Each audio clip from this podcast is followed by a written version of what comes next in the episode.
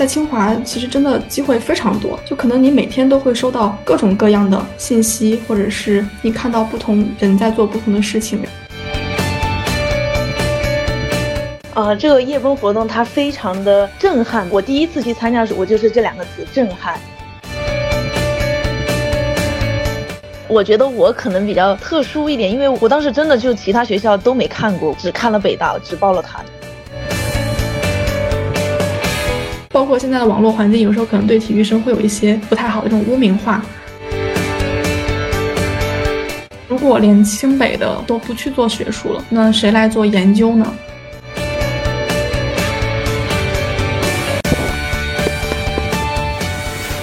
从年轻的视角出发，和我们一起探寻体育世界的每个角落，聊聊不同的故事。请回答阿拉斯加。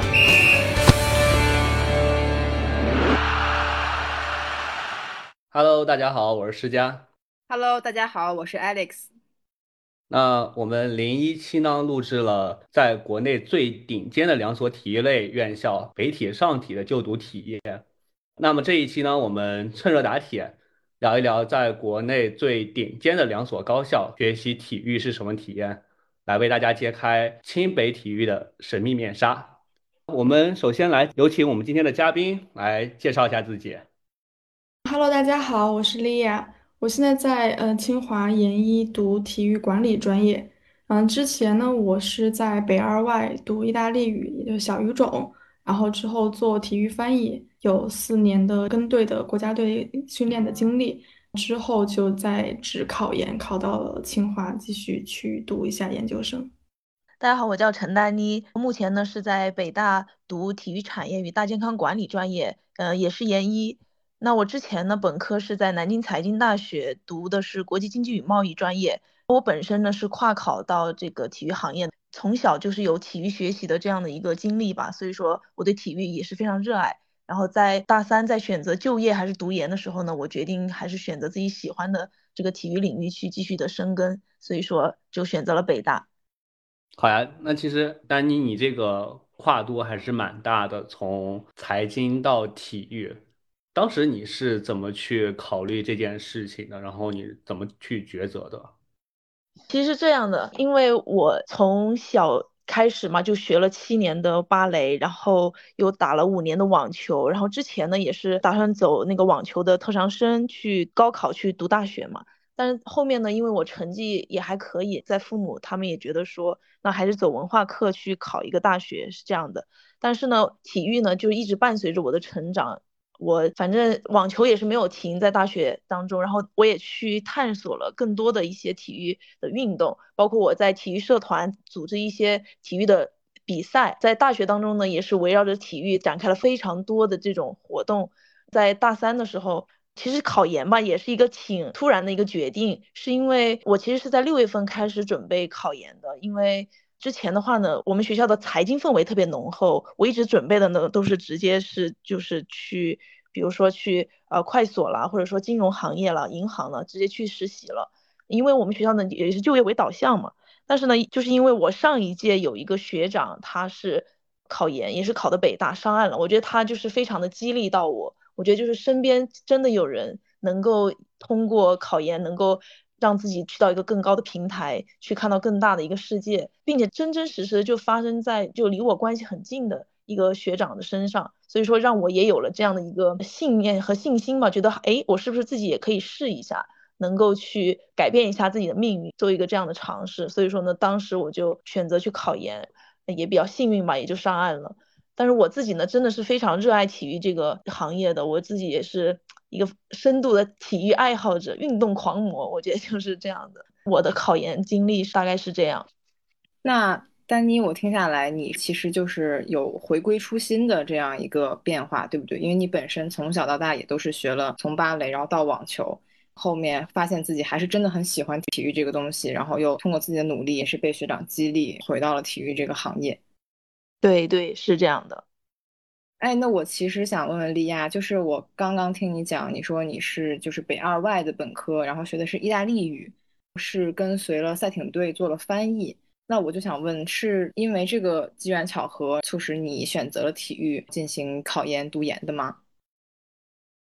嗯，其实我以前小时候也跟丹妮类似，从小就比较喜欢体育，也练过一段时间。嗯，因为我们家首先就是比较重视体育活动的，然后我小时候先是学体操，体操学了大概是三年，就少儿体操。然后后来又转去学武术，因为我爸他特别喜欢看金庸的那些小说，武侠小说什么的，然后我就跟着一块看，他就会领我去少年宫，然后我就看人家练那个套路，就是练剑呀什么的，我觉得特帅。尤其是当时也有一些女生在那练剑，然后我就开始就开启了我的武术生涯，然后就练了大概有五年，就一共也有就是九年的，就是比较认真的这种就是学习体育和训练的这种经历。当时也参加过一些武术的比赛和活动，比如说全国的校园春晚什么的。自己其实体育成绩一直也在学校里面是还可以的，就跟专业的肯定比不了。但是跑步啊，还有就是跳远什么的，一直在学校里面就是整个年级还是排在前三左右的吧，就成绩还不错。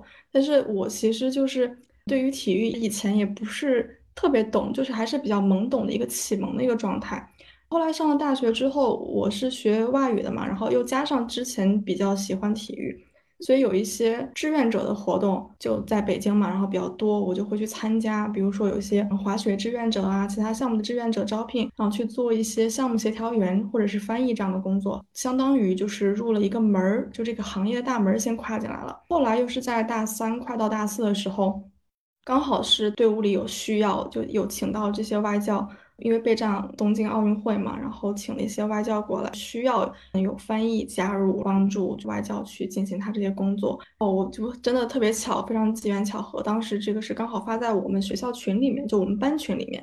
我也是我们班里面相当于对于体育活动最积极的一个，我就去参加了，也比较幸运的留下来了。之后在队里面的工作，其实真的就让我重新对体育有一个认识。就觉得训练是真的是可以很科学化的，包括我们有时候会参加一些论坛和讲座。那个时候是我第一次就是接触到体育学科的研究生，因为当时是有一些来自清华的教授和专家去给我们做，比如说运动人体科学或者是训练学方面的一些分享。我当时也有在跟外教做相关的翻译，我就觉得，嗯，可能以前从来没有想过体育学也是有研究生的，而且它可以这么科学。我就觉得是一个以后可以去关注或者是去考虑的一个方向。后来就是去了全运会之后，也是在组委会里面工作嘛，从事了一些类似于这种体育管理的工作，也就是从体育翻译到体育管理的一个转型。也觉得其实自己还是比较欠缺一个比较系统的学习吧，因为之前有一些其他的思考，就觉得我是不是真的一定要一辈子以后就走体育这条路了？因为其他的同学可能像刚刚丹尼也说过，就是我们的。这个专业背景不是体育的，其实有一些其他的选择，比如说学翻译的，也有可能去其他的外企呀，或者是做一些类似于这种咨询或者其他的一个行业。当时有有在就是思考人生或者是思考自己吧，就想把自己就是想清楚到底以后要怎么走。经过那一段时间，就是在全运会的这种经历还有思考，又觉得其实还是要做一个自己比较喜欢和能坚持的东西。就觉得就是还是体育比较适合我，所以虽然是跨考吧，但是我感觉体育一直是在我的生活中是一个比较重要的一个部分。嗯，我听下来是觉得你选择清华读体育，可能是因为你当时在队里的时候接触到一些可能清华来的一些老师的讲座，可能催生了你要去读清华的研究生，是这样吗？对，当时我是先知道原来有综合大学也会开这样的专业，因为我以前可能觉得印象里面只有体育学院会有这样的专业。后来我就是自从知道了有一些专家学者他们是来自于不同的学校背景之后，我就开始关注了。然后呢，也知道北大也有相关的专业，了解了一下课程设置还有培养方案之后。包括从一开始的这个和清华的这些教授们的相处或者是认识，我就觉得还是比较想冲一冲清华，然后就选择了去报考清华。但是当时觉得也是比较冒险的，也想过如果一年考不上的话，可能也会再来一年这样子。但是因为是在职考嘛，就是也在工作，所以其实负担也没有那么大。因为我觉得在职考，我就尽力做好自己能做就行了。就哪怕如果这一年没有考上的话。我其实这一年也没有浪费，也是在做了一些事情的，也可以在为之后去做一些其他的打算。嗯，哎，那丹妮，你当时是为什么会选择去北大读体育？当时有没有去对比过不同的学校？那最后是为什么选择了北大？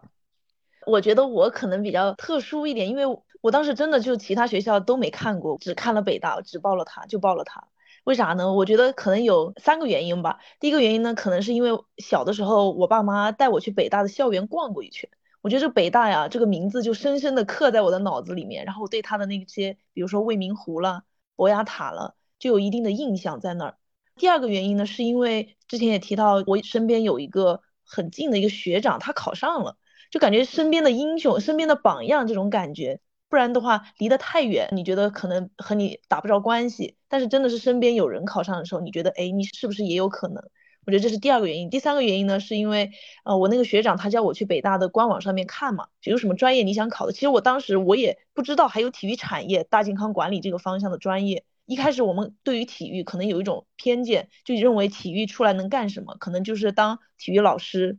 或者说你要非要是运动员，你出来才能有一个比较好的一个发展。空间，但是当时真的不知道有这种体育产业，还有大健康这种综综合类型的交叉类型的体育的学科。所以说呢，当我翻看北大官网的时候，我当时一开始其实也想嘛，报什么新传了、心理学了、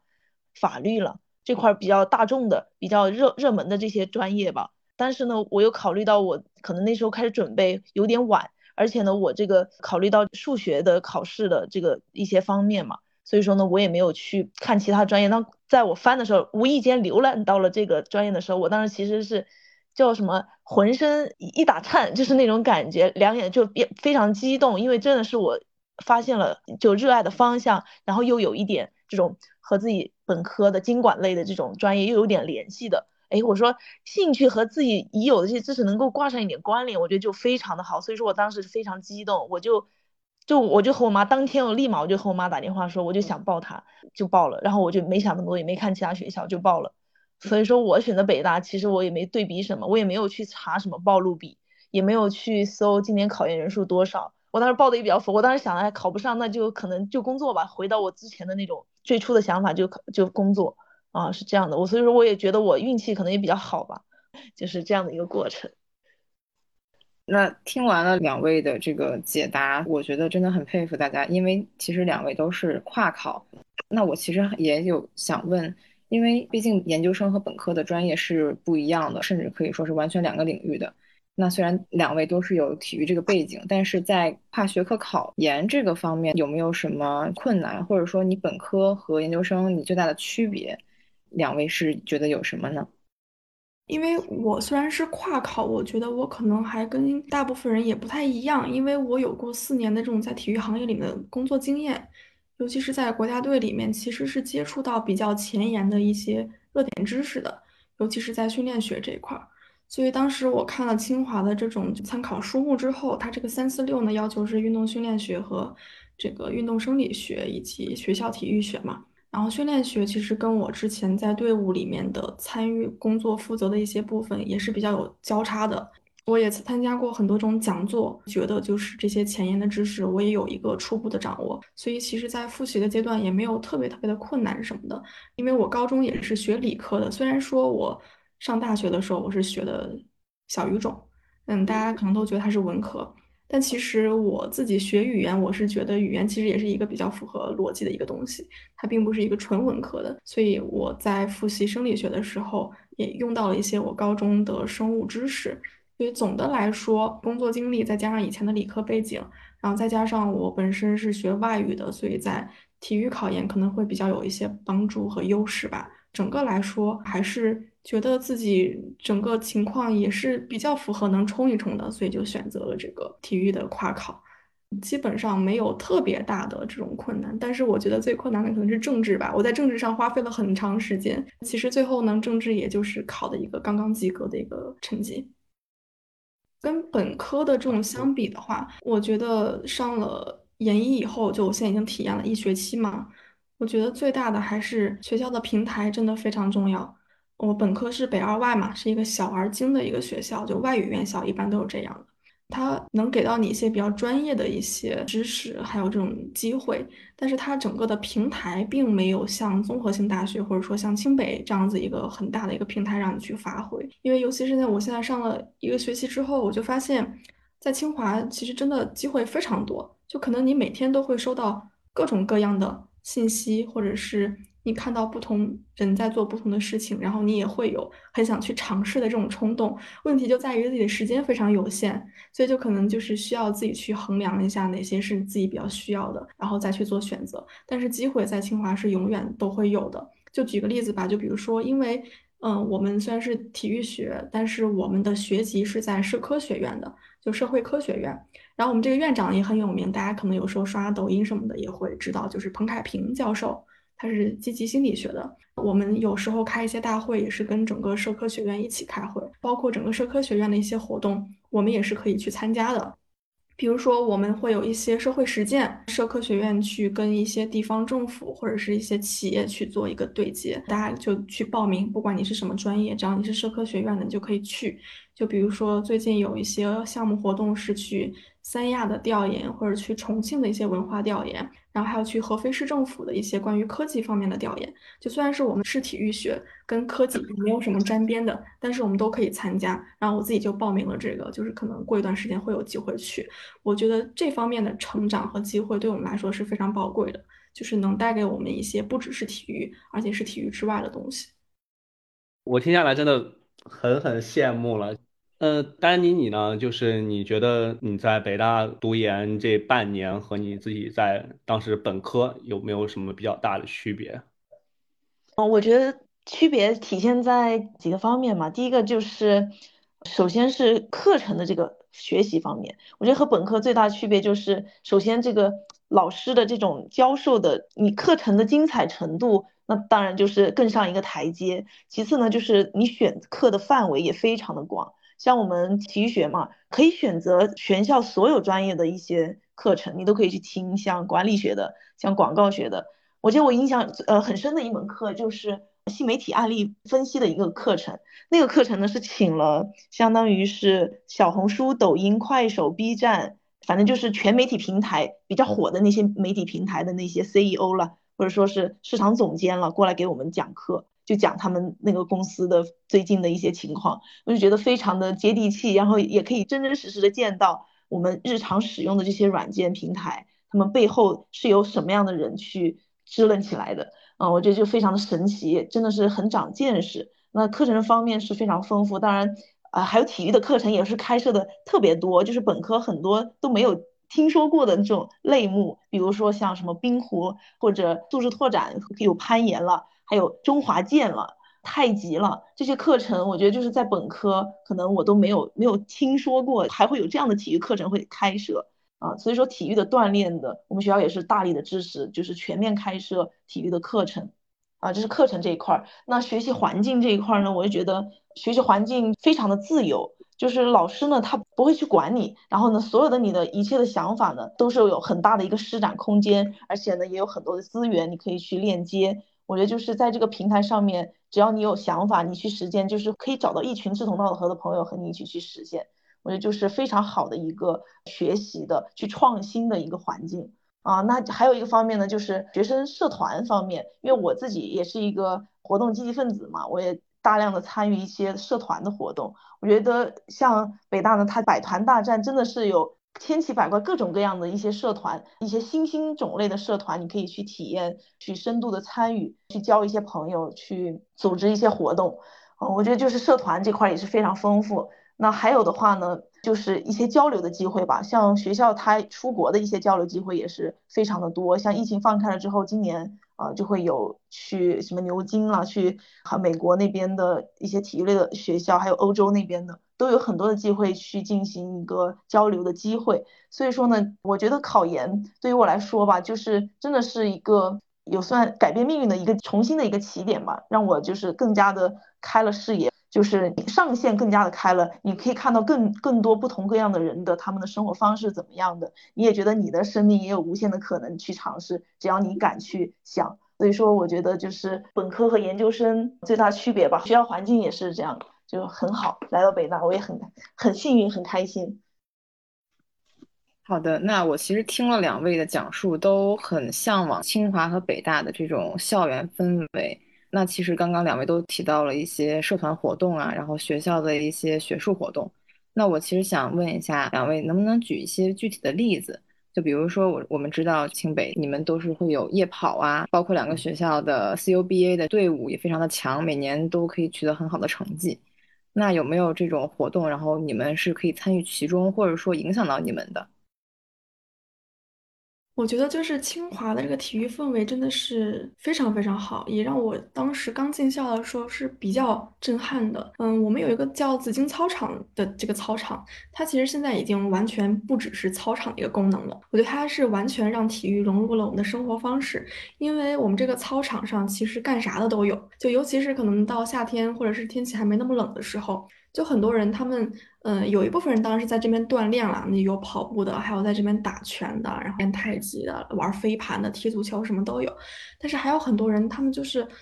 无聊或者没事干，然后就会约几个朋友，就坐在操场中间，就大家就在这边聊天，然后也会看着其他人去做这个体育活动，然后也会可能吃点东西啊，喝点东西，就好像操场就变成了一个营地一样。可能也会有一些人在那边唱歌啊、跳舞的，就这是一个大舞台。就这个紫荆操场也是在整个生这个学生生活区比较核心的地方。所以就是体育真的是融入了每一个清华人的血液，所以我觉得清华它也是非常非常重视这个体育传统的。就大家可能都经常听到几个口号，比如说，嗯，无体育不清华，至少为祖国健康工作五十年。其实历任的校长，嗯，以及当时的体育部的主任都非常非常重视体育活动，而能营造出来这些氛围。然后现在的话，其实。也有很多体育活动是让我们这些普通的学生也可以参加的，就比如说，可能北大它是夜跑，然后我们是有一些马约翰杯的比赛，然后这个马约翰杯系列赛事它是什么项目都有，然后也会与时俱进，就比如说前段时间可能飞盘比较火，然后也会有这个飞盘的马杯比赛，然后大家都特别特别积极。还有就是这个跑步三公里的一个活动，因为以前其实最早在那个清华还是。应该是还还在清华学堂的时期吧，可能我们也是要培养一些留美预备学校嘛，要培养一些学生出去去学习，所以当时就觉得学生的体质太差了，就学校就觉得说我们不能送这些体质这么差的学生出去学习，那体质都不好，还怎么样去好好学习，然后报效祖国呢？所以当时有一个传统，就是到下午四点多的时候就逼着大家就强迫运动嘛，一开始是强迫大家离开。教室，然后离开食堂，就离开任何地方，全部都去到这个操场上跑步。当时的这个历任校长、还有校领导呀，还有体育部主任，都是亲自在抓这个活动。那一段时间，可能也培养出来很多这个伟人，就比如说钱伟长啊，还有一些其他的这些伟人，他们也确实通过清华的体育活动得到了很好的身体锻炼，也有很大的那个身体的素质提高。但是放到现在的话，我们就觉得说不能像以前那样就强迫大家运动，因为现在也是一个非常民主的一种氛围，大家也都有自己的选择，所以学校他就会尊重学生的这种想法还有意愿，换了一个方式，就觉得说我们去设置一些比较精美的礼品或者是一些比较有意思的环节，吸引大家主动去参加体育锻炼。那就比如说，我们有一个课外锻炼时间的这种棒球服，还有 T 恤这样的一些这个周边产品，就只要你报名参加下午四点钟的这个三公里操场跑的活动，你只要完成，而且按照他那个配速完成，就这个配速要求也不是很高。你完成之后呢，你就会去那边给他你的成绩单，然后做一个录入，之后学校就会统一去发放你的这个。你选择的这个服饰和产品，有可能是棒球服，有可能是其他的 T 恤，就你都可以选，它给你很多的种类，然后你只要把你的信息填好就可以。所以我觉得，其实，在清华它是给你了很大的这种自由的体育锻炼的一个空间。然后再一个的话，就是作为我们体育学的这种学生，我们研究生有一个非常好的福利，就是在清华，我们首先体育场馆特别多，然后我们现在也新建了一个北体育馆儿。等到开春儿就年后呢，它也会开放。然后这个体育馆呢，它也是有室内的网球场，然后篮球场也扩大了很多。然后最重要的是，它有一个冰球场，就以后学生可以四季不管这个气温怎么样，你都可以去进行这个室内的滑冰和冰球的运动。再者就是因为我们是体育部的学生，我们是体育的研究生，所以我们有个福利。完全免费的使用这些场地，可能这些场地对于一些其他的普通学生来说，还是会付一个比较基础的费用的。但是对于体育研究生来说是完全免费的，也非常鼓励大家去参加这些活动。觉得这个是清华给到一个非常好的一个体育锻炼的机会和氛围。那我觉得刚刚莉亚有一句话真的特别棒，就是说体育已经融入了清华人的血液里。听了你刚刚的一番讲述。就感觉真的就是体育在清华无处不在，也正在践行着就是“无体育不清华”这样一句诺言吧。哎，那其实刚刚 Alex 和莉亚都有提到北大的这个夜奔活动，呃，我之前也有在一些短视频平台有刷到。丹妮，你有没有去参加一下你们的夜奔活动？这个活动大概是怎么样的呀？啊，这个夜奔活动它非常的。震撼吧！我我第一次去参加的时候，我我就是这两个词震撼。为啥呢？因为它真的就是有点像一个演唱会一样，它是运动演唱会，我就有点这种感觉。我们夜奔呢，它是半个月一次吧，选择不同的歌手，定一个他的系列的歌单，然后会在我们五四田径操场会有一个大屏幕，然后放着他的演唱会的现场的一些呃录屏的视频嘛，放在上面就放音乐，然后呢有学生。去跑步，那个操场那个人真的是跑道上面跑满了人，然后呢中间的草坪呢也站满了人，坐在那地方，反正那个场景就是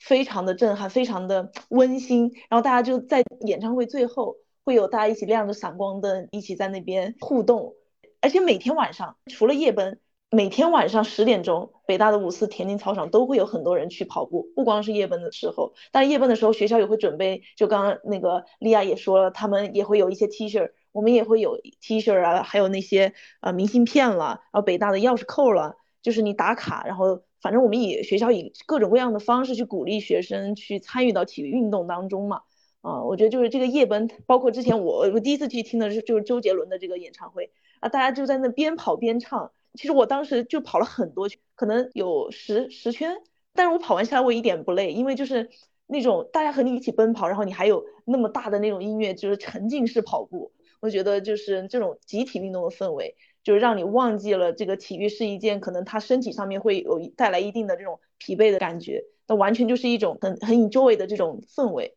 所以说夜奔呢，它是在全校每一次都会有很多人去那边打卡、去拍照、录像，包括跑道上，看台上也站了很多人在那边围观啊，就是非常神奇。我觉得这个夜奔这个活动。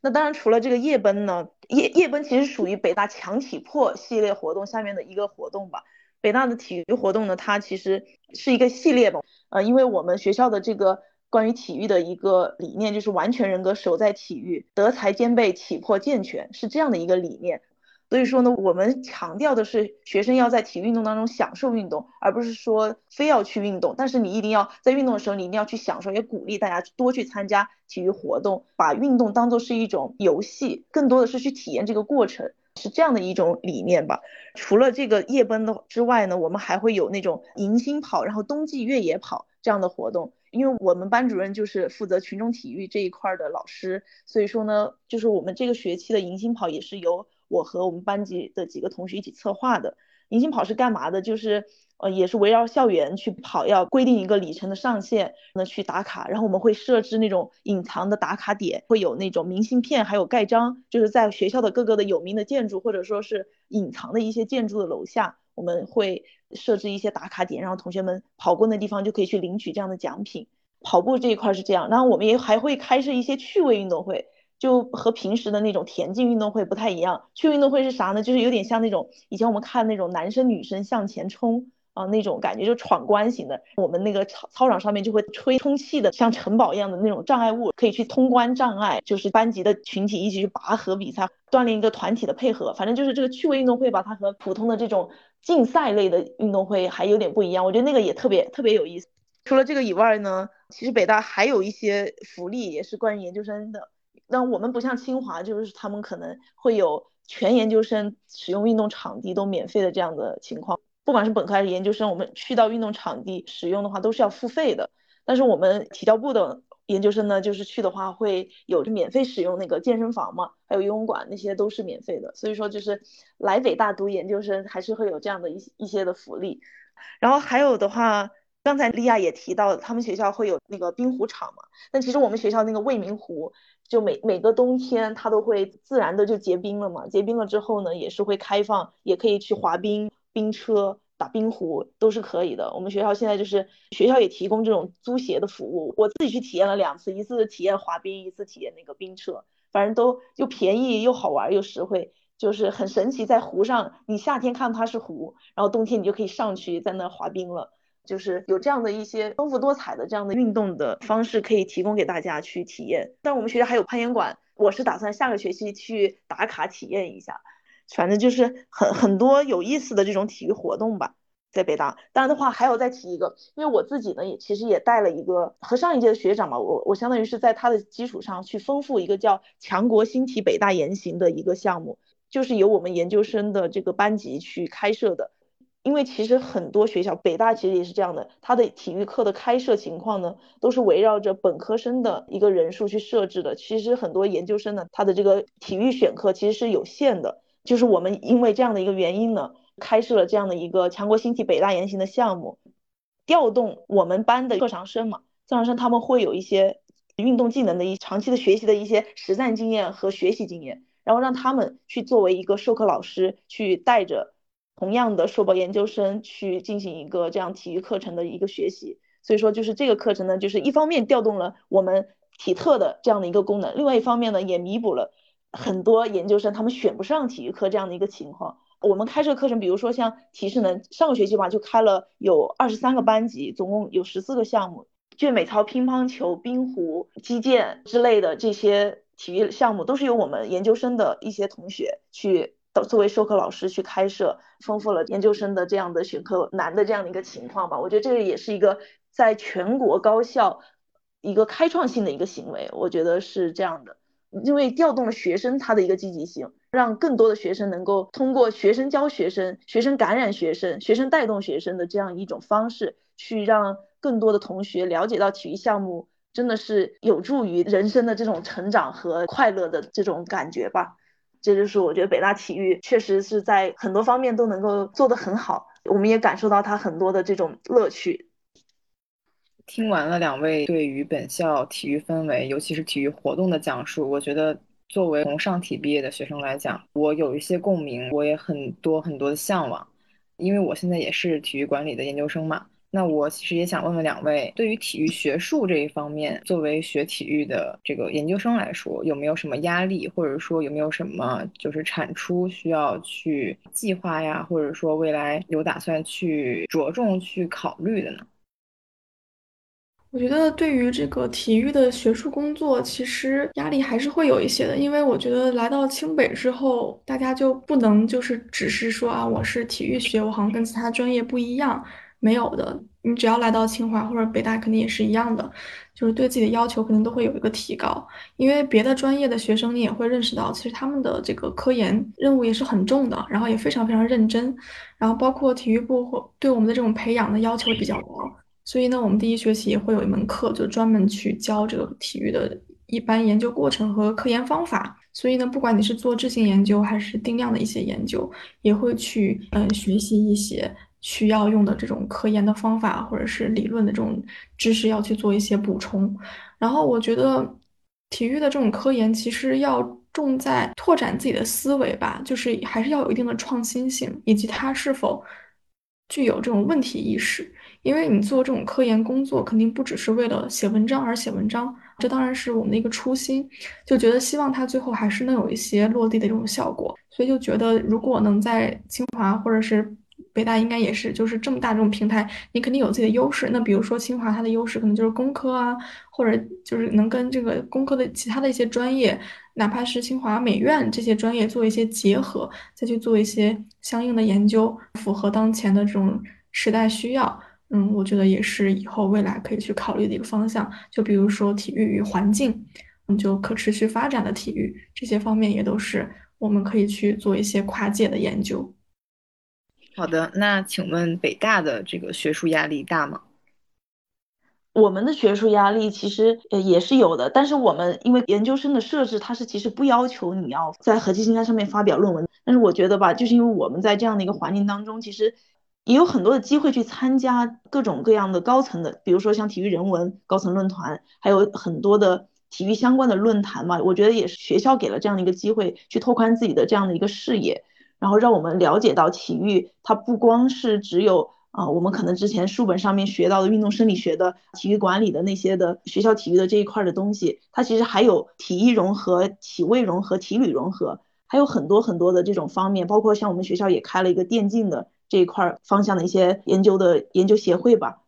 所以说呢，像体育科研这一块，就像刚刚丽亚说的，要不断的去拓宽自己的这样的一个眼界，多和导师去沟通。因为我现在自己还没有确定一个准确的研究方向嘛，所以说呢，我也是在摸索当中，希望能也有一个明确的一个研究方向去定下来，然后呢，在来年吧，就过完年，然后要开始着重的开始去发表一个论文，这也是我读研究生的一个目标吧。虽然说学校没有给我强制规定有这样的一个你必须要发表的规定，但是我对自己来到这样一个学府，我觉得还是要做出一定的成绩吧。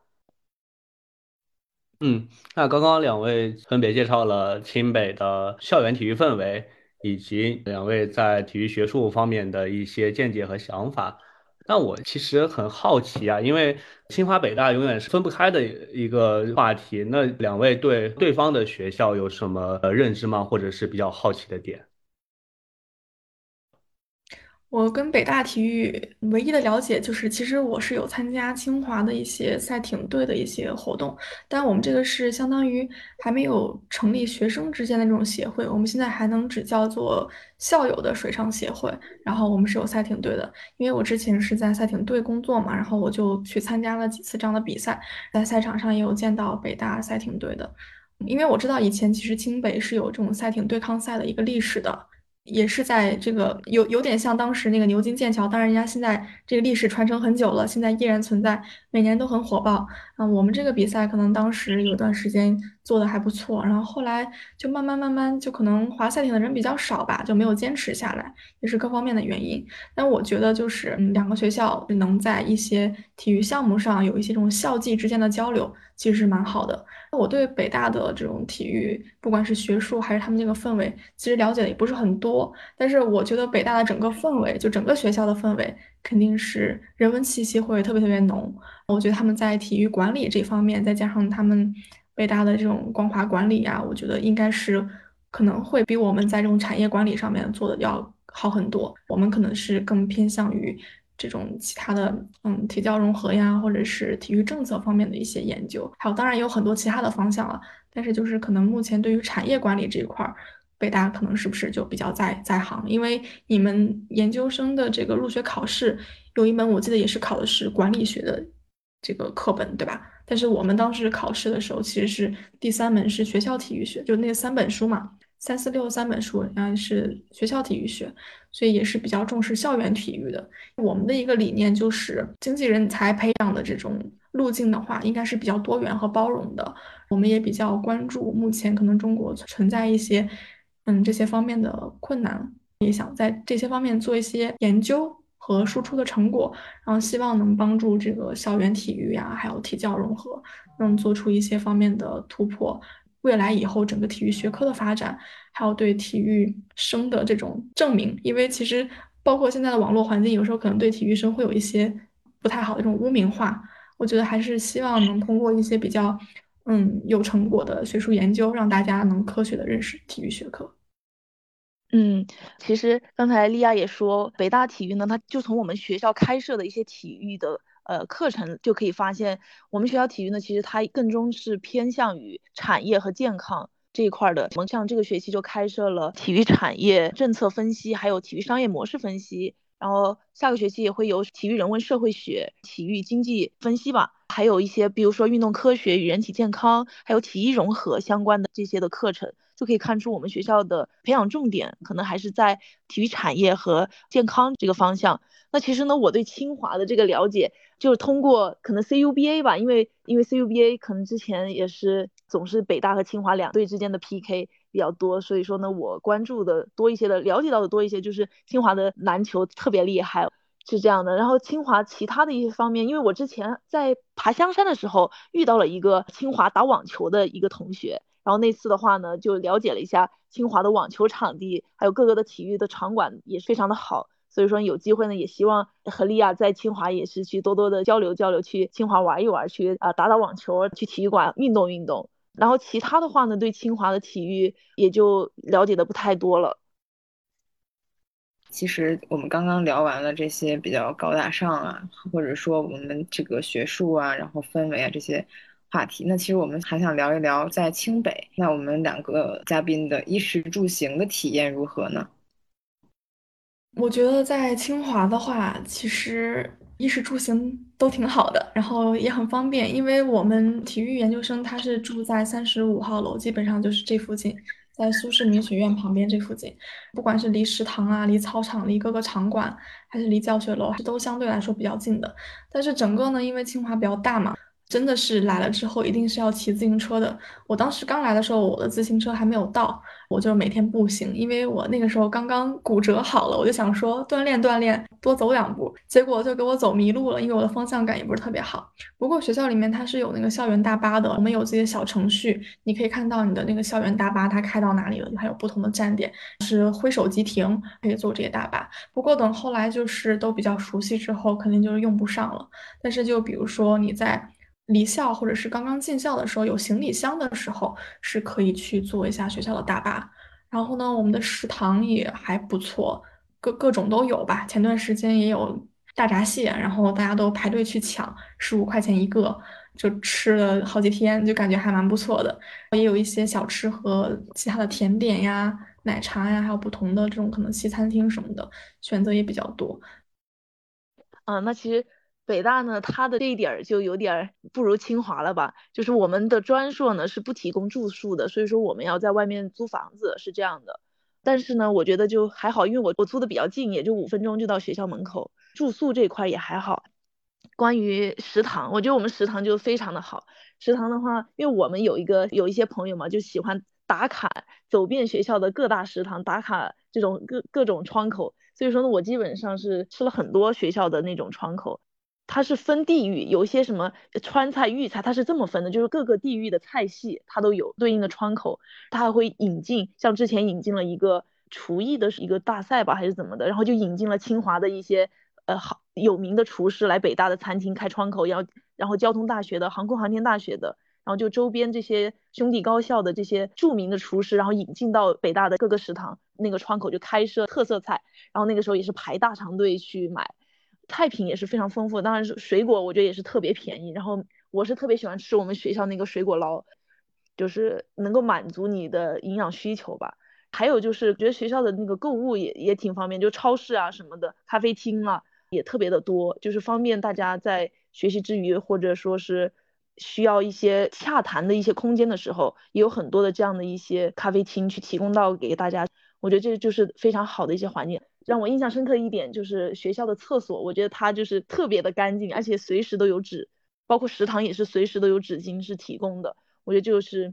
非常舒服吧，生在北大这个环境学习生活非常的舒适，非常的神清气爽，有助于这个大家提高这种生活的效率，去专注于学习，我觉得是挺好的。哇，那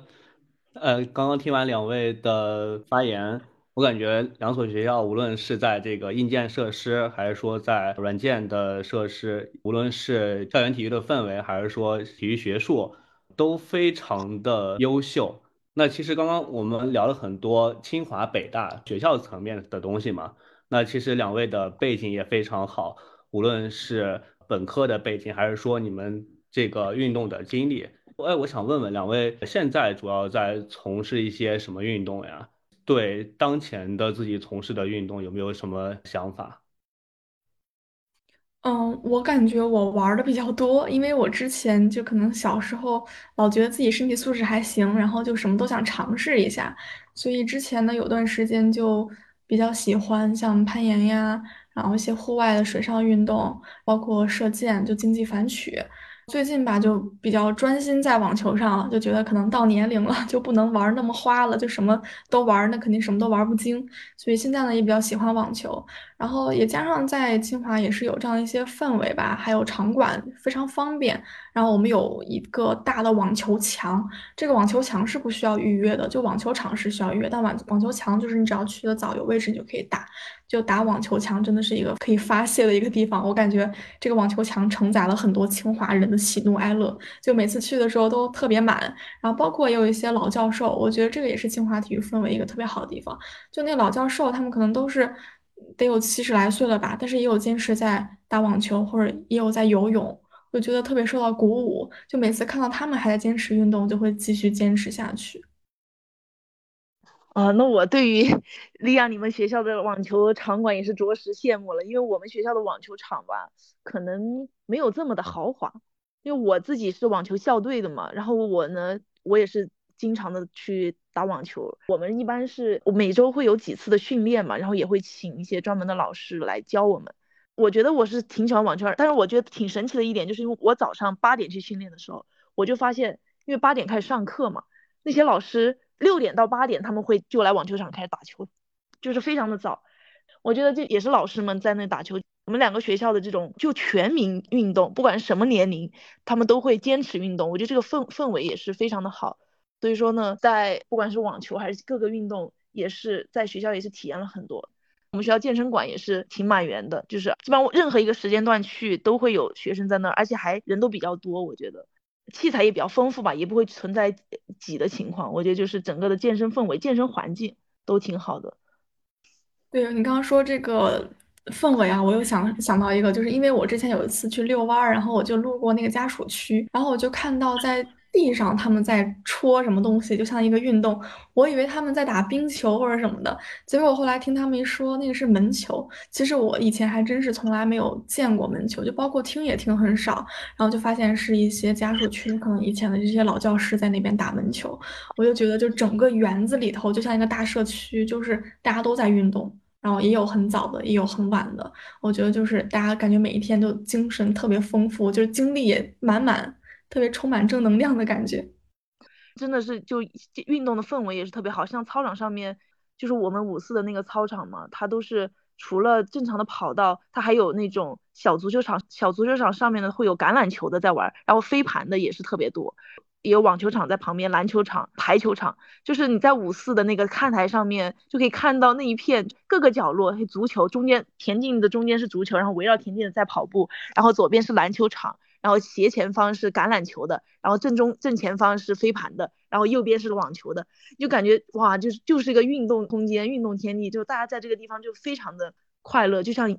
反正这个氛围真的是很好。我现在听你说，我现在想回学校了。是吧？真的，家就感觉没有那么方便了。其实当时就是，嗯，因为咱们不是北京疫情严重以后，然后就大家可以自愿回家嘛。然后我是那段时间纠结了一下，然后就回家了。其实当时最不想离开的就是网球墙，我觉得真的特别特别方便。但是还是就是回来了，可能过段时间就早点回学校吧。嗯嗯，是的，学校还是很多好玩的东西，我觉得。好的。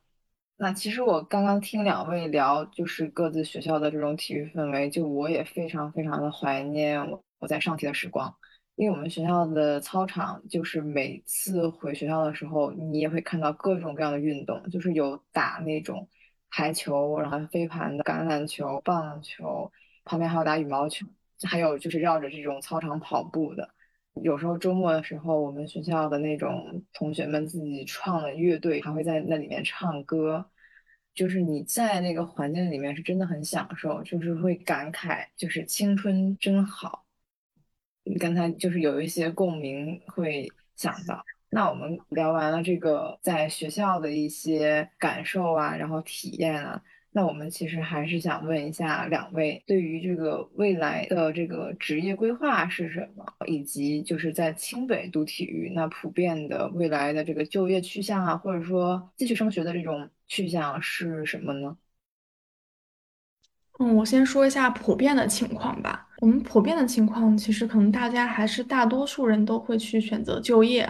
然后少部分的人可能是选择读博。我们其实是有一个政策是可以硕转博的，也就是在硕士第二年结束以后可以申请，然后就可以继续转成博士。但是就是你硕转博的话，你的硕士学位是没有拿到的嘛？只有等你就是读完博士了，两个才会都拿到。但是也是存在一定风险的，就是假如假如你真的就是被分流了的话，那你可能就是也失去了一个硕士的一个学位。因为其实我们老师也给我们一些期待吧，他会觉得就是说，我们既然已经到了清清华这样一个平台，如果能继续做学术的话，不管对我们个人还是对行业、对学界。其实都是有这样一个责任在的。就我们老师有时候也会说到，如果连清北的或者说清华的都不去做学术了，那谁来做研究呢？我当时听完这句话，我也觉得其实是蛮有意义的一件事情，因为我自己也是经历过工作的嘛，工作四年，然后包括现在又重新可能对自己的规划有个新的认识。我觉得如果能坚持下来做学术，对我来说也是一个比较不错的选择。我觉得还是有很多值得去研究的东西，嗯，只是目前可能在国内还没有形成气候，然后大家可能说实话，社会的这个氛围可能也比较浮躁吧，就真的没有静下心来。我觉得以后如果自己想的话，可以去尝试去拓宽一下自己对体育行业的不同的方向的一些研究，然后再去选择一个方向去深耕。嗯，那利亚也是想读博，我也其实有这样的一个打算。像我们学校一般的话呢，我们学校有三种路径吧。第一个就是读博，第二个呢它是考公务员，第三个呢是出国，还有个就是工作嘛，这四个方向。但我们学校呢，好像上一届的是考公务员的会比较多一些，因为我觉得确实学校的大学时光特别美好，而且自己刚刚进入这个体育行业跨进来了，但其实还没摸明白呢。我觉得我也是想再给自己多几年的时间。去做一做研究，去更加深入了解体育这个行业，它到底是个什么样的，然后去找到一个自己感兴趣的一个一个研究方向去深耕，为这个体育的也做一些小小的贡献吧。我也是有这样的一个想法。那考公务员呢？一般来说，像体育类的专业的话，考公务员可能就会比较的受限，呃，这是可能有一点不太好的地方。因为体育类的话，它可能公务员它就是教育大类吧，属于。因为具体我也没有研究过，因为我研一嘛，我也没到那个考研呃考考公务员的那个阶段。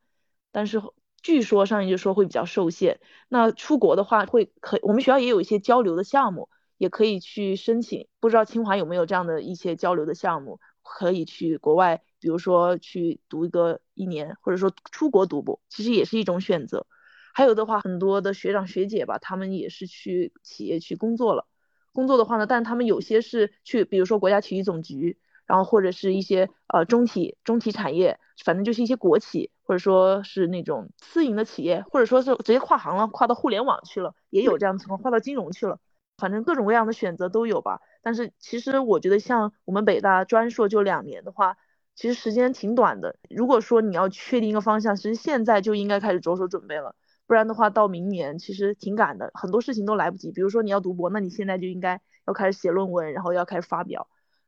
还是要问清楚自己到底想要干什么吧，随时和自己对话，然后要搞清楚自己真正想要的是什么，提早的开始做规划，去做准备，然后朝着自己的目标去努力。啊，我觉得刚才丹妮说这个考公务员确实是这两年的一个比较普遍的现象，你们那边应该也是会可以参加选调，对吧？所以我们这边有一些师兄师姐，他们也是走了选调的这个路子。当然，可能也是体育学科的这个专业背景会有一点受限，但是也不是那么影响。就如果真的铁了心的想走选调这条路子的话，也是可以继续的。我们这边也有存在，就是可能跨到互联网或者其他。行业做，嗯，可能类似于产品经理或者其他的，也有去高校工作的。那当然就是博士毕业之后。那如果说就是出国的话，我们其实硕士期间也有一些交流的项目，比如说前段时间是有一个，呃，跟日本早稻田大学的一个交换啊，但这个是要求就是对日语要有一定的掌握，所以呢，并不是所有人都符合。大家可能也会觉得时间比较紧吧，就没有说去选择这个交换。那可能以后等疫情放开了，也有其他的交换机会。那博士这边可能机会就更比较多了，因为你可以去选择，要么是联合培养，出国跟其他高校联合培养，要么就是访学，然后我们这边有一些师兄师姐，他们也是选择去美国，去密歇根大学进行访学的，大概也就一年，然后就回来。我觉得也是一个很不错的一个选择。嗯，那两位今天关于清北真的输出了非常精彩的观点和内容，我们现在听下来真的是受益匪浅。那在我们节目的最后，希望两位能给到听我们这期播客内容的一些后辈，可能他们是有志于去清北读、继续读体育这样的一些人，能不能给他们一些建议？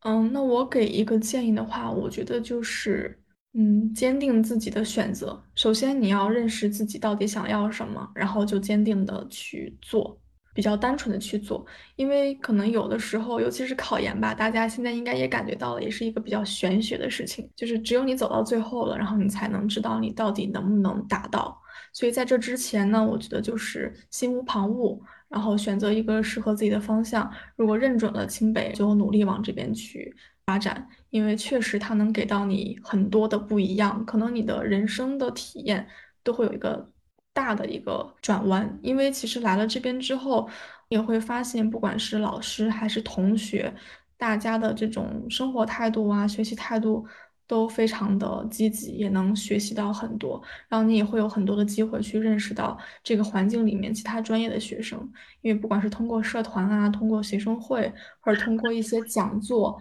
啊，哪怕是跟其他高校，就国外的其他学校的这种讲座，也都是非常多的。我觉得还是要珍惜这个机会，一有能力的话就冲一冲。嗯，那我给到呃未来考研，呃清北的学弟学妹们的建议，就是因为我我考完研之后，我自己总结了我为什么能够考上研，我觉得有五个点嘛。第一个点就是我有选择的勇气，因为当时我是一个双非的学校，但是我。之所就是我敢想，我敢去就就冲这个最好的学校，我没有想那么多，我就是敢，就要要有选择的勇气，这是第一点。第二个点呢，就是要有坚定的信念。刚才莉亚也说到，就考研吧，就是你得坚定，你不能考到一半摇摇摆摆的，进进退退的，那那肯定就是做不好事。你考着考着你就开始怀疑自己啊，到底行不行？那肯定不行。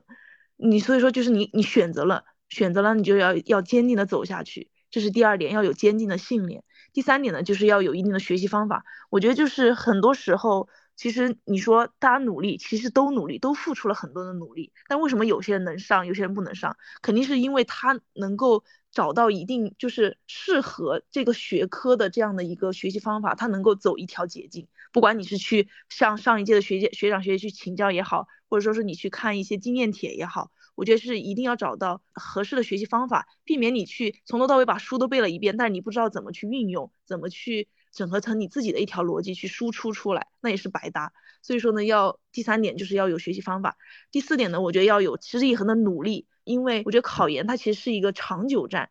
长久战，我当时准备了半年嘛，可能比大多数同学可能准备的要短一些些，或者说可能也没有他们短。呃，也比他们长一些吧，但它总是一个好几个月的时间，你才能做成的一件事情，而且好几个月你都是日复一日的重复性的这样的一个流程，早上多少点起床，晚上几点睡觉，所以说呢，你要有一个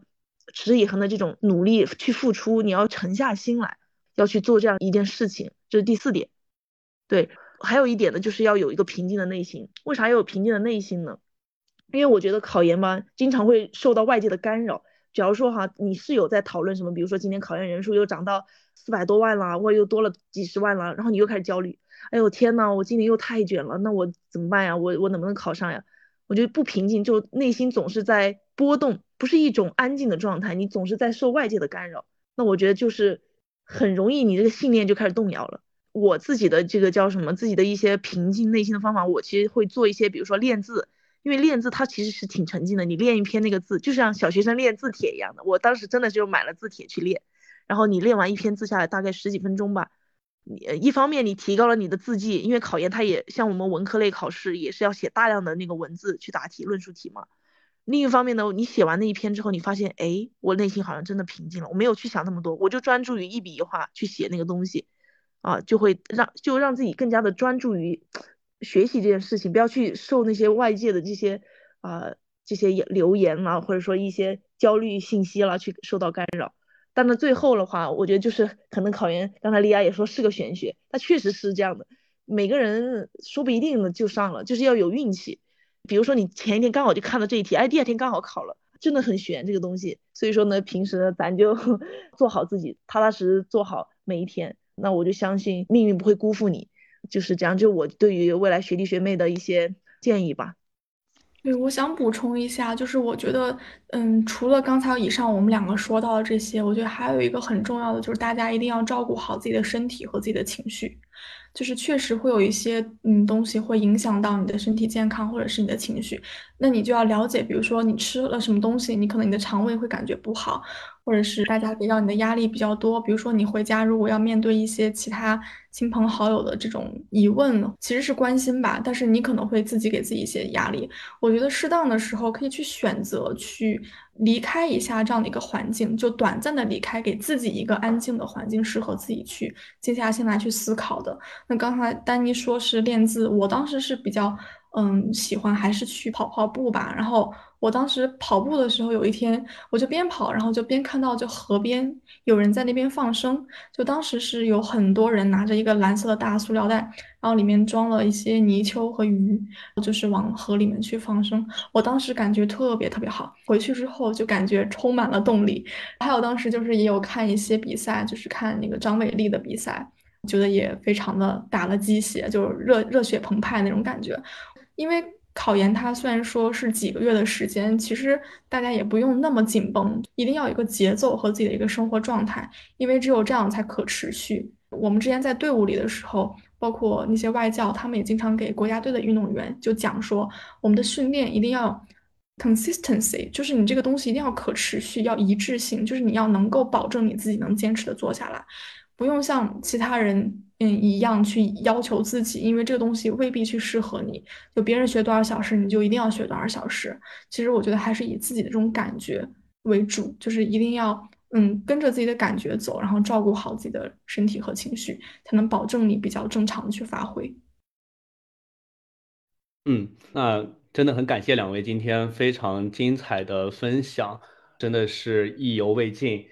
我今天听下来，记住了北大的。德才兼备，体魄健全，也记住了清华的无体育不清华。那真的再次感谢两位今天做客我们，请回答阿拉斯加，感谢你们精彩的分享。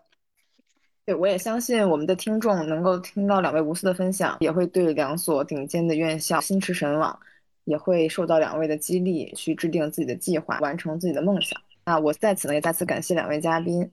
除此之外呢，我们还要给大家预告一下我们之后的节目。我们之后会做滑雪以及世界杯和英超的现场观赛，